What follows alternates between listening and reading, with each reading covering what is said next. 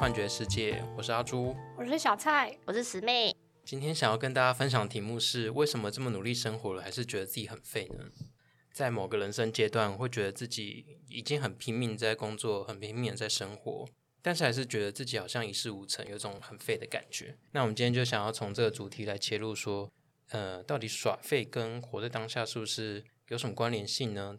那以我个人经验来说的话，我是从自己毕业以后到三十岁这段期间，我是一直在反复的换工作的，大概可能两三年就会换一个工作。嗯，但是呢，一直找不到这一个真正有热情的，所以其实对我来说会有点困扰，因为我觉得要有一个热情投入的事情，还是好像才算是自己真正喜欢享受的事情。对，可是一找不到热情的话，让我有点困扰。然后再来是，虽然说那段时间大家都还很年轻，很爱玩嘛，嗯，但是娱乐到了最后，到了接近三十岁的时候，我也慢慢的觉得娱乐活动好像不怎么吸引我了啦。那个快乐的边际效应会递减，对，嗯，所以到三十岁的时候就有点陷入一个困境，就是工作上找不到热情，然后娱乐的时候也找不到热情，就觉得诶自己真的好废哦，真的有一种一事无成的感觉，这样子。你们会有类似的经验吗？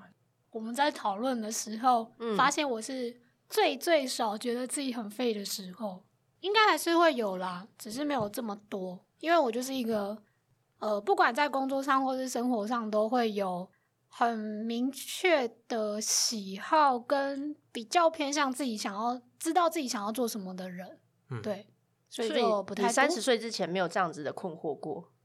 求职的话，我很快就就知道我想要做什么嘞。我小时候最开始我想当警察，但是这个愿望到高中就结束，到高中算是才结束吧，为什么？因为我不够高。啊嗯，因为警察，我我不知道现在还有没有，但是警察那时候我记得考试是要超过一百六十公分才可以去考试的。警大也是吗？嗯，哦，对对对所以你没一百六，就是好像透露了什么人间机密，小蔡各确自泄露出去，对 对对，各自泄露。小蔡看起来是有一百六的人啦。嗯，对。对。对。哦，这个应该是维持比较久的愿望，然后嗯。后来就念高中之后就想要当记者。对反正我就是一个从小就是正义感爆棚的人，所以想想当警察又想当记者，志向好明确哦，对，就是那种正义凛然的志向这样子。对，嗯果然是很符合你的人设，嗯就是很正义。对，大家可以去听第九集，嗯我就是一个正义感很多的人。可嗯是从很年轻就知道自己想干嘛，这很了不得哎。还蛮难得的欸。对啊，嗯，嗯因为我小时候是我只知道我很喜欢画画，但因为我国中的时候就是那段时间念了一年私校美术班，觉得对家己经济负担太大了，所以我开始思索我未来要怎么做的一个起点就是转学，我从私校转去。那个普通的国中就开启了我一连串就是探索之旅，然后其实到大学的时候算是有接触跟社团活动相关，可是我不知道为什么我那时候却没有想说要从事跟公关啊，或者是行销活动这一类的工作。我大学刚毕业的时候，那时候还找了教练讨论，因为我有点希望在那时候就找到我的人生志业。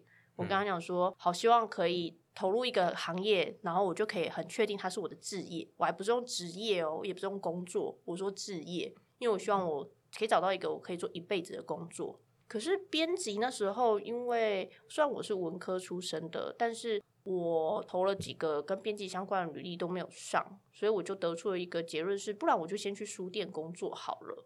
对哦，至少跟书籍相关才对，那时候是这样嗯想，但是在这一段十几年的探索里面，以后有发现到，哎，编辑好像也不是不一定是我未来的志向。可是就是我是那种如果前面少了一个目标，就会忽然不知道到底要往哪里去的人。嗯，所以我在这段期间不会觉得自己废，但是三十岁以前确实是蛮迷惘的耶。对啊，就不知道我到底要去哪里的感觉。嗯我觉得我的大学也是，因为我那时候是其实是比较想要报地理系，嗯但是地理系没上。嗯，我有想过念地理系，你也想过好念？神奇哦！我以前地理就最烂。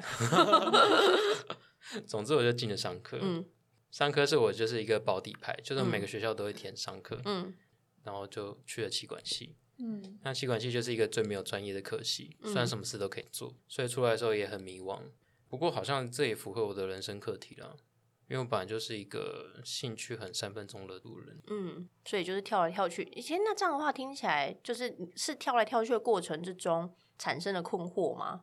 对啊，因为就是其实我还是想要找到一个可以专注投入的领域。嗯，就是比较长久一点，而不是热情消失了，然后就好像没有办法再继续维持那种感觉。而且嗯这样子你没有办法继续累积你的资历啊。哦，呃工作这件事情确实是诶，我觉得兴趣还好，但工作大家确实都会说，就是好像就为了应该是说过去的工作观吧，或者说像我们父母那个年代，可能大家都会觉得说，你待在一个公司或者你待在一个产业，需要有足够多的时间去累积自己嗯的那种感觉然后不可。以乱换跑道，对对对，不然就会像我们写履历遇到困难。对，就会被问说，哎、你怎么只做了一年你就怎么样怎么样之类的嗯那，种感觉？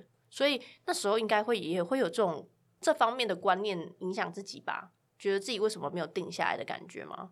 对，没错。而且我是到后来才发现，呃，可能我不是每一个都很，应该说我没有一个很专长项目，哦，但是我嗯偏通才。嗯就在念书的时候也是，每一科目都很平均，可能顶多数学特别好。哦，对，然嗯，后我好像也是哎，是哦，嗯，这好像有一个专有名词叫什么多重潜力者。哦，嗯对，嗯就是你算是偏通才的，嗯然后你是擅长跨领域的整合整啊，合啊或者是有些知识，可能他在跨领域的时候，你可以很快融会贯通的那种，人，或是你嗯学习速度很快，可以马上融会贯通以后去应用这样子。嗯这个技能算是有点软实力嘛，不是很吃香的东西。嗯而且年轻的时候也不知道这履历该怎么写，嗯，写不上去。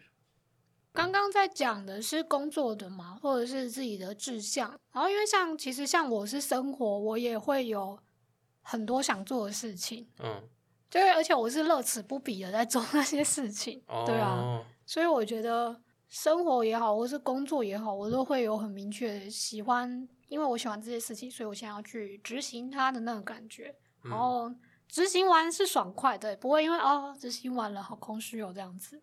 对，所以你从来没有经历过这种、嗯、好像在比较耍废的少感觉，，比较少。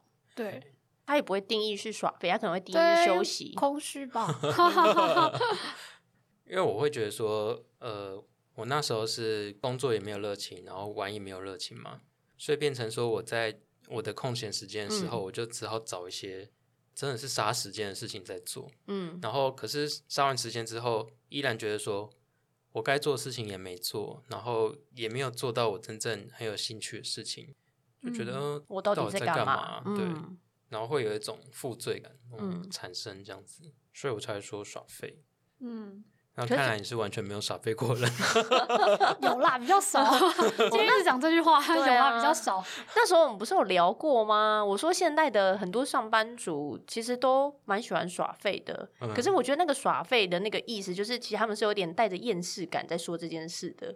对，对他们，像像嗯、呃我们那个有个 IP 很受欢迎，就是无所事事的小海豹，嗯他不都一直嗯躺着吗？躺平啊，就其实躺平跟安静离职，哎，大家知道安静离职吧？对啊，对，就是类似这种概念啊。积极做什么？对啊，对嗯嗯，其实我觉得它也反映了一件事、哎，就是工作上无法让这群工作者获得满足，所以他们用另一种反动的方式来消极抵抗这个工作上没有获得满足这件事情。对对对，对啊，呃，阿叔在讲耍废这件事情的时候，其实我那时候想到的是，因为就是我每一份工作情绪劳动量算蛮高的，所以呢，我我做过服务业，然后我也有做过行销。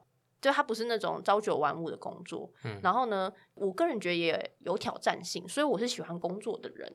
可是呢，因为这些工作都蛮消耗我的，所以我到了假日的时候，我就一定要耍废。对我来说，就会是耍废。我可能那时候也不会是定义休息，我就会觉得啊，我什么事都不想做。我我觉得我那时候是也没有力量啦，没有力量会觉得我要来好好安排我的空闲时间。哦，有一个蛮大的原因，就是我以前的工作有变动性很高，嗯，对，可是你安排自己休闲活动的话，你安排完以后，如果你会被工作打扰，我以前是会工作优先的人，哦，你是为了工作，所以刻意不排什么事对，，是我后来有嗯发现，因为我排了以后，万一工作忽然来的话，我会让工作插件，那我就会对不起那些就是你说要出去玩啊或要干嘛的那些人，对，所以我在有一段时间工作的时候都是这样的模式，假日我就什么都不想做，因为平时的劳动太大了，情绪劳动。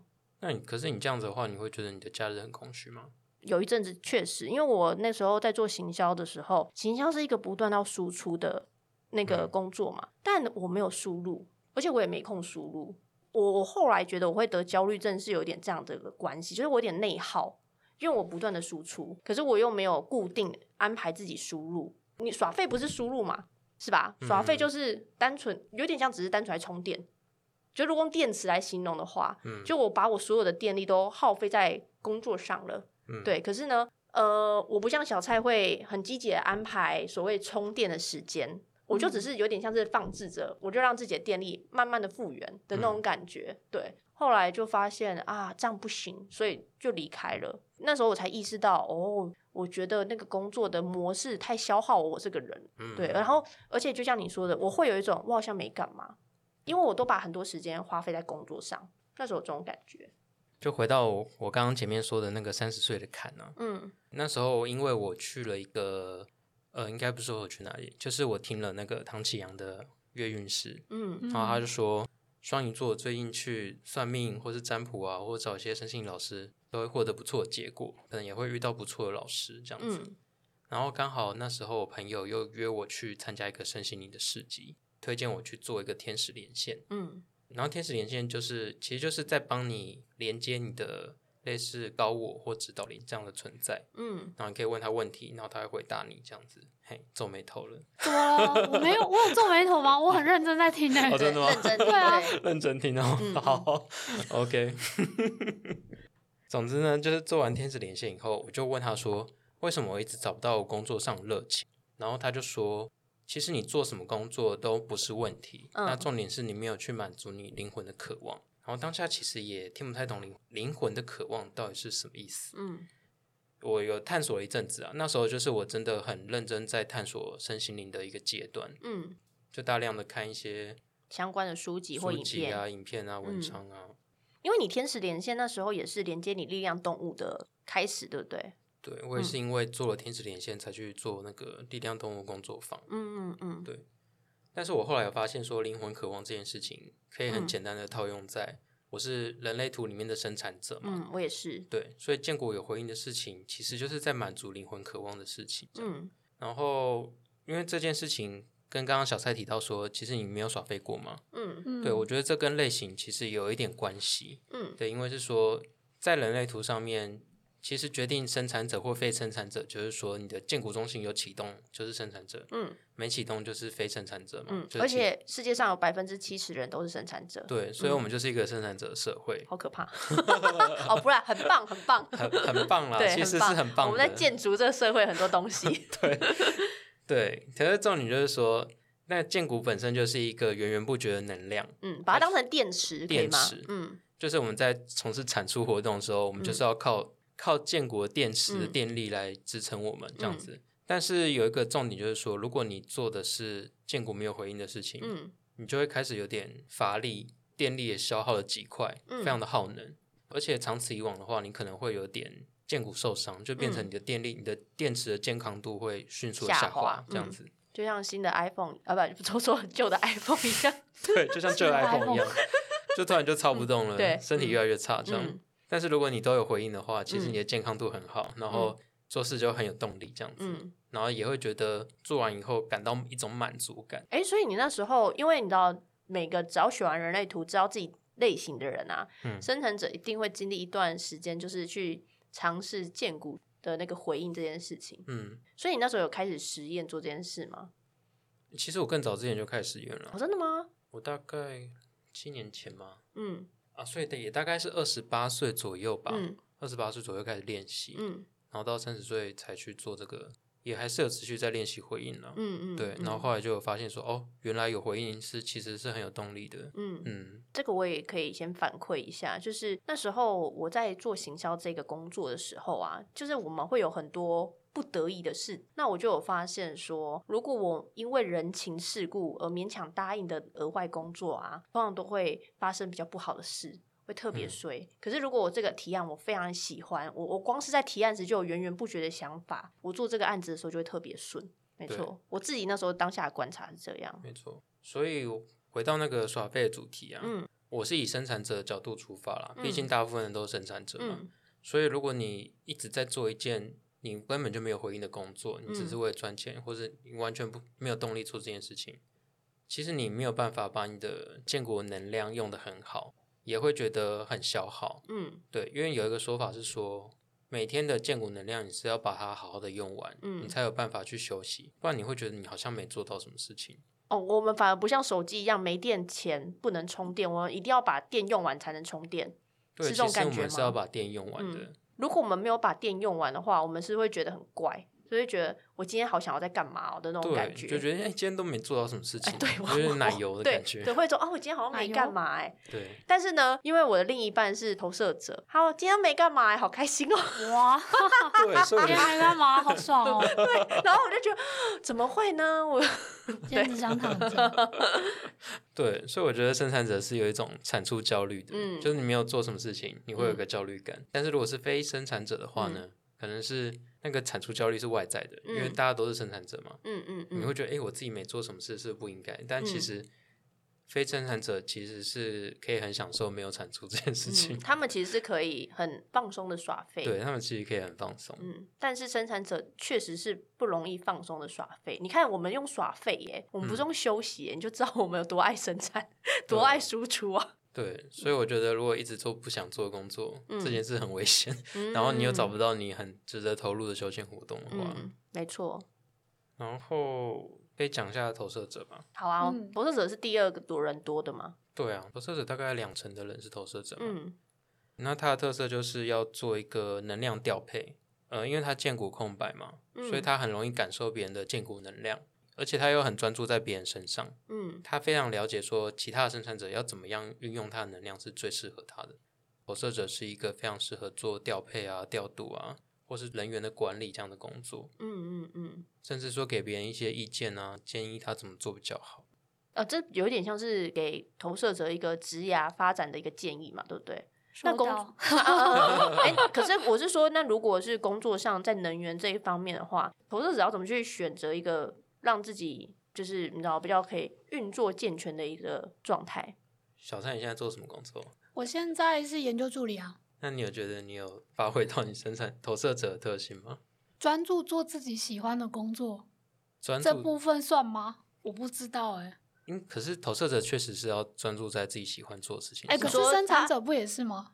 我们好像不是哎、我们喜欢做这件事，但当下没回应时，也不会去做，对，也也哎呃呃也不建议去做，就嗯不用心里想着、这明明是我很喜欢的做的事，那显示者嘞，专注做自己喜欢的事情，显示者是真正可以做自己喜欢的事情的人哦呢。嗯，他们只要告知就好了。他有点是要带给大家刺激一些新的事物或新的想法。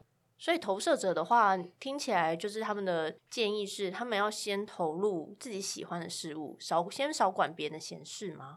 少管别人闲事吗？等下我用词比较极端一点，嗯我的意思是说，因为投射者他们不是有时候给别人意见啊，或者是在投入一个邀请的时候是需要等待的嘛？对，对，可是因为你说投射者他们其实很容易把焦点放在外面，因为他们善于分配资源，嗯，所以我说投射者就是你知道把能量用的比较健全的话，是不是应该要先就是你知道专注做好自己的事情？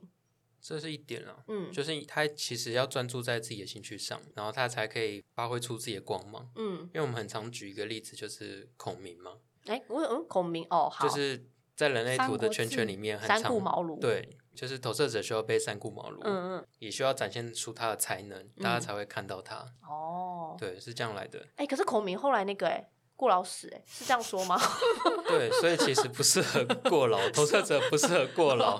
OK，你举了一个很精准的名字，你举了一个 OK，OK，好，对，因为投射者其实大部分都会很期望给别人建议，因为嗯他很容易看到一些可以改进或是可以更好的地方嘛。是，但是如果突然的就跑去讲了，对方可能会反抗，他嗯可能还没有决定好现在要改变，或是他自己还没有接受自己不好这件事情，所以直接讲是会会运作不顺畅，嗯所以我们才说他的非自己主题是苦涩嘛。嗯，投射者，我是觉得蔡小蔡看有没有回馈、啊如果没有回馈，我觉得可以往下讲。因为我不知道你要讲的，说你的问题是你的问题是你的工作有发挥投射者的特质吗？投射者的特质是什么？先回到生产者一下，好，嗯。因为我们七成人都是生产者嘛，嗯。那他其实生产者就是在供给能量人来建造这个世界。那只有生产者有建股这个动能，嗯。去打造事情，嗯。打造一些事物。然后投射者很重要职务是要把生产者摆对位置，因为他知嗯。道生产者怎样运作是最高效的，去调度那些能量，怎么样把大家放在适合的位置上，或是怎样做，给他什么建议，他的工作才会有回应，嗯产生热情。因为其实建股需要被点燃，嗯，但其实因为研究助理的工作很单纯诶、就是它是一个可以很比较独立作业的工作，嗯，对，所以我觉得调配资源这件事情上可能还好。那你有之前有嗯调配资源的经验吗？要啊，之前做活动企划或是比如说活动统筹、专案执行就比较需要。嗯，可我觉得我那时候就比较没有拿捏到这件事情，嗯就是我以前也是充足的人，嗯，对，然后而且我很奴，社畜，大家都是对啊，社畜，我是摩羯座哎、我很奴啊，对啊，嗯。但是我后来就觉得哈，反正有别人帮我奴，那我不要奴了。嗯，对对对对对，我后来有发现说，我觉得我生活上就是我明明生活上就是那种会知道说，呃，我应该要把力气放在我想要做的事情上就好，嗯或是这件事情我其实只要出多少力，其他就给别人决定或者给别人做就好了。嗯，为什么我不要把这件事情 的观念弄在工作上呢？哎，你工作上没有这样哦？就是会不小心陷入那个很奴的状态啊，就觉得事哦事要自己做，然后很讨厌，就不想要教别人，哦交办给别人啦。对，哦，嗯，所以你前半，你就是你前半的职涯活得比较像生产者，对，能量能量运作的方式。我觉得其实也不能说那样让我很痛苦，但是就是我可以做。可是我发现，如果既然现在我发现有更好，然后我也更有兴趣的方式的话，我想要转向这个 比较偷懒，但是对我来说比较好的方式啊。嗯，对，嗯了解，嗯而且其实非生产者很容易会比生产者更忙，啊，我因为我们说空白中心都会放大嘛，哦，就是其实他们会放大建股能量，嗯嗯，对嗯，然后可是生产者无处不在啊，嗯，所以他随嗯时都会放大建股能量，嗯，所以感觉会做的比别人更拼，比生产者更拼。我觉得我身旁的投射者都蛮拼的，特别是我的另一半，他很常把工作带回家加班。嗯，对我说：“你不要再加班了，好不好？”他说：“可是我今天我想要把这件事做完，这样我明天才有空。嗯可我就说：“你你这件事你今天做完，你明天有空，你就会开始做后天的事情啊，你不就会觉得你的加班是无止境，就我给我的感觉啦。对啊，但是其实你就算你没有去做那个统筹工作，呃，比如说你这个工作就是要跟人家对接，嗯然后你可能嗯会觉得说怎么接比较好，你还是会去做一点处理嘛，或者建议之类的。就是他会比较容易看到别人可能需要的地方，容易配合别人需求，是这样吗？是我觉得哦是哎、我觉得某部分是吧？对，投射者确实是蛮容易看到别人的需求的。哦，嗯但蛮多人其实不在意的，对啊，对很很多人就是自己不要做自己的，所以后来就觉得说，哦，如果别人不在意，那就算了。嗯，对嗯能放下这点也是蛮厉害嗯的，对啊，真的嗯所以讲显示者，嗯我会形容他是一个可能性的创造者，嗯就是他会提出很多有趣的想法或是 idea，嗯他也会马上去投入。通常显示者也是一个最我行我素的人，他可能想到什么，他就会去做，然后嗯他也不喜欢别人阻挠他，所以是很活自己的人。但是他不一定会把那件事情做完，对，因为他也没有一个持续的建股动力嘛。反而是他激励了旁边的生产者们，他觉得哎、诶这个事情不错哎，嗯有兴趣，我要参与。然后生产者反而会把他的东西接下来就把它做完，，嗯，投资者啊，不说错了，显示 为什么一直想投资者？显示者可能觉得哈，我又对另外一个东西有兴趣，然后就会再投入另外一个东西之类的。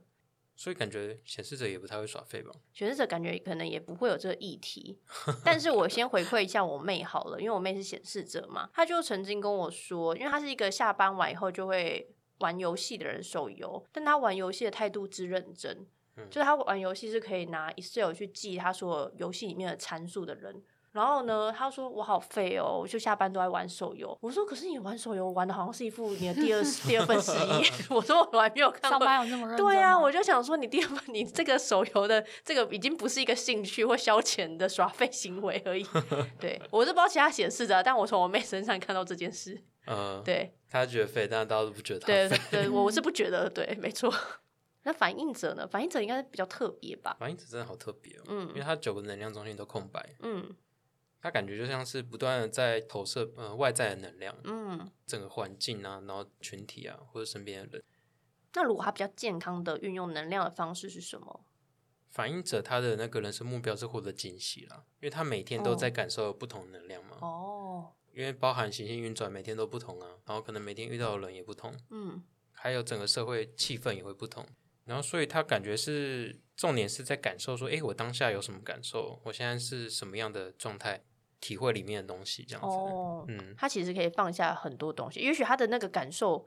就是别人也许眼中是耍废，可是他也许是可以感受到当下的很多不一样的情绪啊，或者说这个世界现在的氛围啊之类的，对他的影响。嗯而且他对别人的帮助也蛮大的啊、嗯因为他走到你前面就直接反映出你的样子，嗯，所以有人会说是很好的那审判者吗，好啊，仲裁者啦，嗯仲裁者，嗯因为他最明确知道你的起心动念、你的所有的情绪反应、你的想法，嗯。他会最真实表达，然后他也没有什么就很客观啦，嗯，所以他可以比较客观地下判断。哦，嗯。了解，但是我其实也没有认识太多的反应者，我也是，对嗯。有点可惜。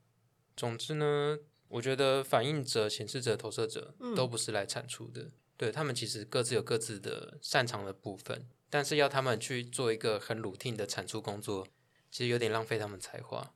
所以重点就是，我觉得还是回归到生产者，因为嗯生产者毕竟是呃给我们这个社会制约的最大一个力量。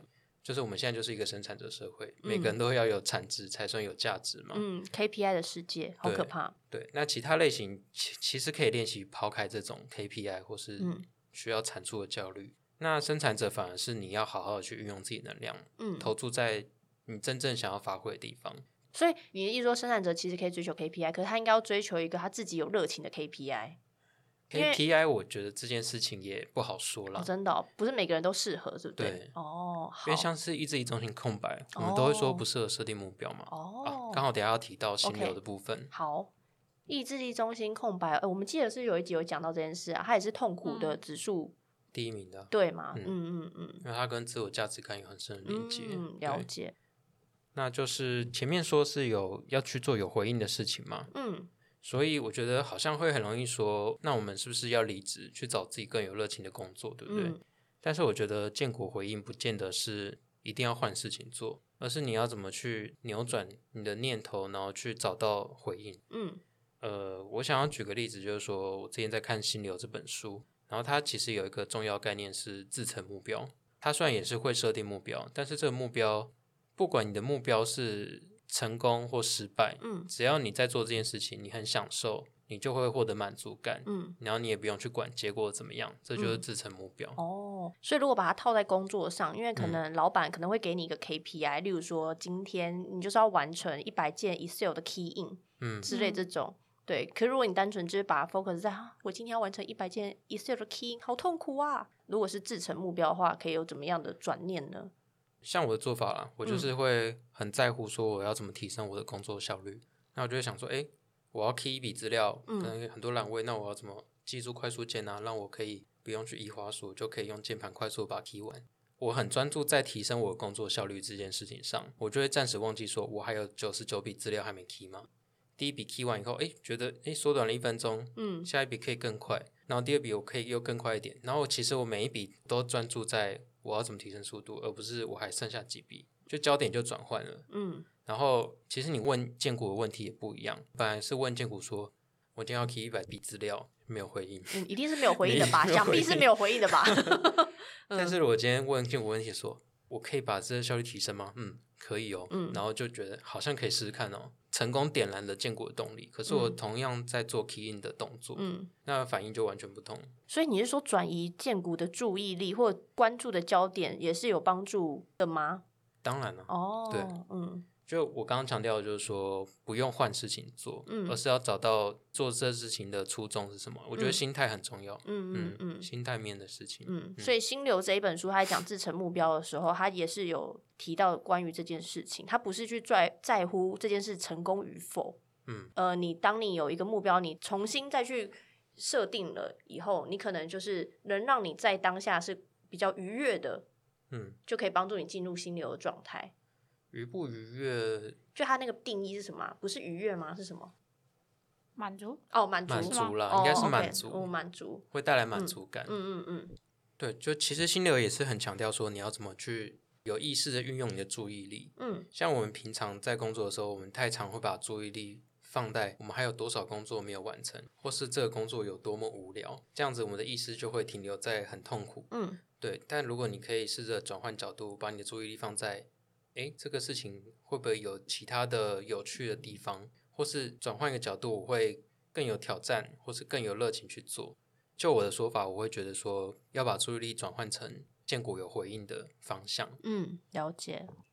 它里面还有提到另外一个概念，就是终极目标。嗯就是如果我们开始把人生生活中的大小事情都把它转换成自成目标的时候，这样你的满足感就其实已经有提升了嘛，对不对？然后在第二个阶段呢，你可以试着把所有的制成目标开始去无存精，把它整合成呃，好像是在一个大架构有一个终极的目标，嗯就是所有的小小制成目标都是在达到那个终极目标的感觉。的感觉。我现在脑袋有一个树状图，诶，就是我的终极目标就是那个树状图最核心的那位，所有的制成目标都是那些开枝散叶的那些小东西。最核心的目标。嗯这本书有试着在说，我们人生的意义其实就是在找到那个终极目标。嗯可是这个终极目标不是说我们自己去设定，而是我们在每件小小事情上都找到了我们可以点燃热情，然后可以变成自成目标以后，我们会渐渐看到一个流，就是你嗯生命的道路会慢慢的发现，嗯，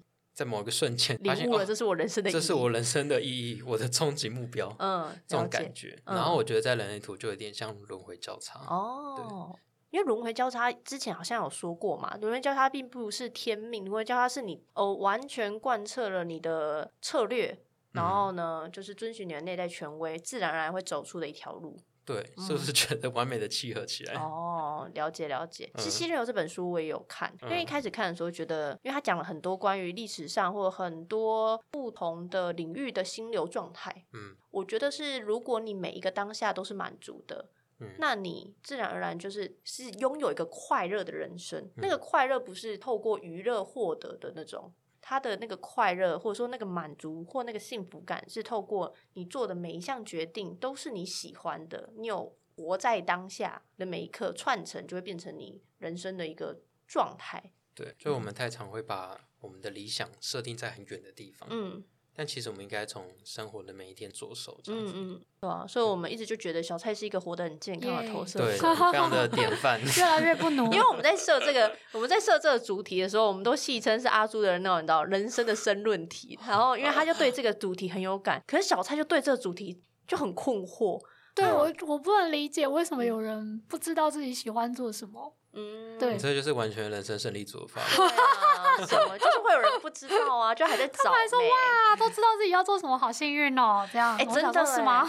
哎、这真是真的。的，我真的很羡慕哎。对啊。哦，蛮多人都是因为像我的人生角色是四跟六嘛，嗯，对啊，六就是在三十岁以前就是要不断的那个碰撞的状态，嗯。对，三本来就是一个不断在碰撞，对啊，对啊，就是注定一定要体验很多东西，我也是三呢，我是三五嘛，嗯嗯嗯 所以我也中了不少。嗯嗯嗯，就是会有一种把一个东西挑起来看这个东西好不好，然后再放下，挑起来再放下，啊，可是你是二五嘛，嗯二本来就是天才型选手啊。耶哦，真的哦，对啊，哦一出手就有模有样。原来如此，可能在这样子也比较容易有成就感吧。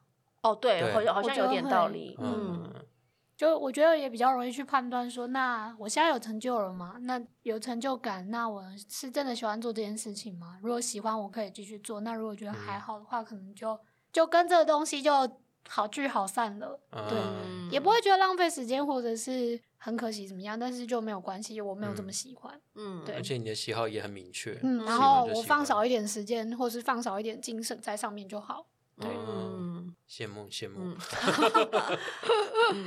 好，OK，总之这一集呢，就是如果你有类似我们这种耍废的负罪感呢、嗯可以试着把你的意识转移到当下，去找到你的热情所在。嗯这集最大的用意就是这样子啦。嗯希望大家都可以回归当下，去做自己有热情的事情。因为阿朱在分享这个人生经验的时候，那时候我就说，哇，你好像一个人生导师，很想要跟大家讲，就是不希望大家走冤枉路这样子。对，所以所以这一集如果有感的人，就是如果你也跟我们一样，就是在找寻有热情的事情，跌跌撞撞，可是又不知道那个标准是什么的时候，你就可以尝试回归到自己的类型。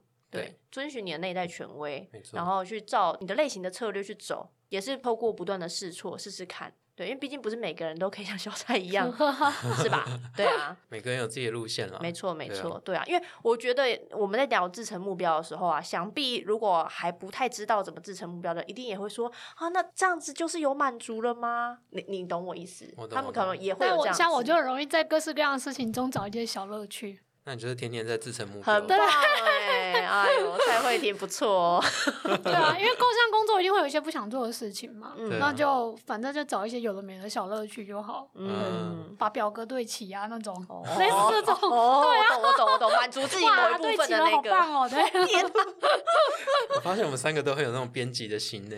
哦，有有，对啊，编辑的心是什么心？就是想要对挑对格式准对校正，对我懂，我懂，强迫症，强迫症。真的是强迫症。嗯 OK，好，所以这一集的反思呢，就是希望，呃，你有没有过负税感的耍废经验呢？或是你有没有找到活在当下的方式呢？都欢迎分享给我们。好，所以我们的这一节内容就到这边。嗯那我们接下来先进入麻瓜信箱的主题。因为上一集实在你知道，就是比较沉重，不适合分享太过欢愉的麻瓜信箱的内容。没错，嗯，这一次的麻瓜信箱有两封投稿，一样来自麻瓜迪，嗯，我们的好朋友，对我，们的旧朋友麻瓜迪的投稿两篇，第一个是下次可以收集各种人的星盘，分享他们的说话风格。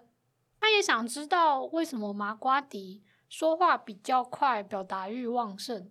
两位觉得收集其他人的星盘，分享说话风格，这应该是听了 podcast 那一集吧？就是我们讲第十四集，嗯说话的风格，对对对嗯，可以啊，可是马瓜迪没有把星盘给我们，嗯对啊，，马瓜迪下次记得附生日、出生年月日跟时间。啊，说话速度快哦，可以拿到他星盘之后再聊啊，没关系。OK，OK 对，毕竟你就只能揣测，就跟鼠妹一样的类型。对，有可能嗯，对，然后他的第二个投稿是，请帮我解析 ENFP，就是 MBTI 人格里面的 ENFP 类型。